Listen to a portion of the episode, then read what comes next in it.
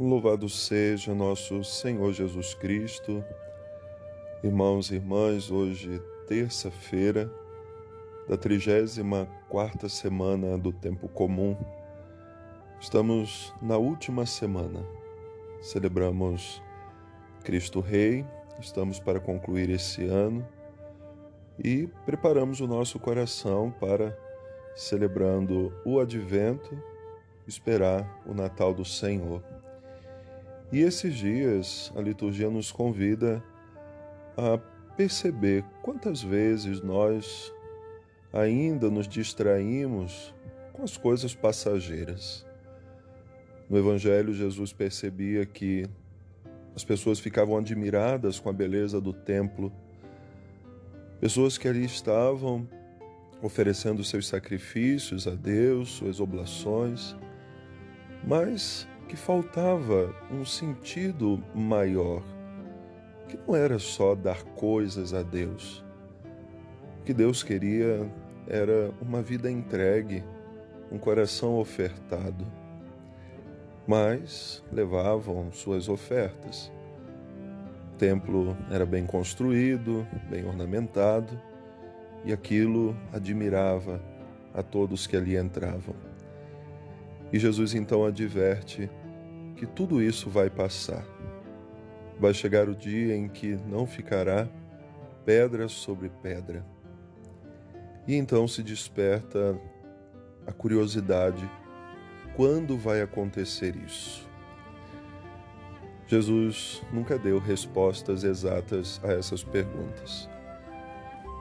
Ele nunca disse quando será o fim, quando o filho do homem voltará, como se diz na Sagrada Escritura. Porém, ele pede que nós estejamos atentos, que estejamos vigilantes. Então, esses dias são um convite à vigilância constante.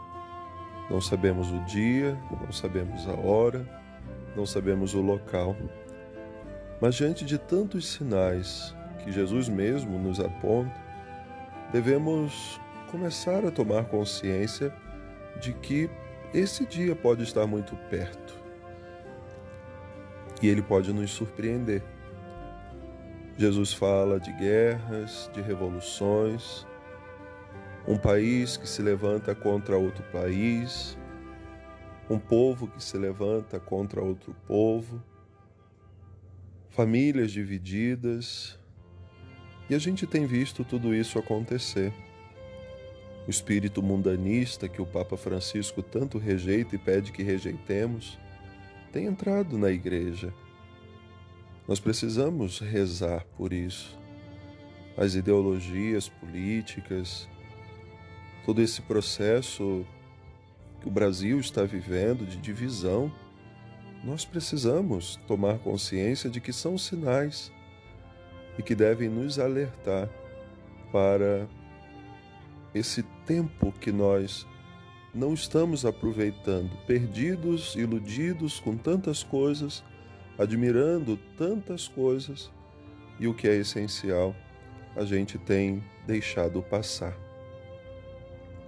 Nós temos visto cada vez mais se aproximar esse dia do Senhor, com tantas situações que vão marcando também a nossa história e é por essa história que nós devemos rezar. É por esse tempo, são por essas pessoas. Não dediquemos a nossa oração hoje para que aqueles que não estão atentos aos sinais possam despertar a sua consciência, possam viver a vigilância, vivermos unidos em oração e como irmãos. Pedimos ao Senhor que nos dê a graça da fidelidade a Ele e assim continuar esse nosso caminho, preparando sempre o nosso coração para a Sua vinda, não deixando a lâmpada da fé se apagar. Uma boa oração, Deus abençoe.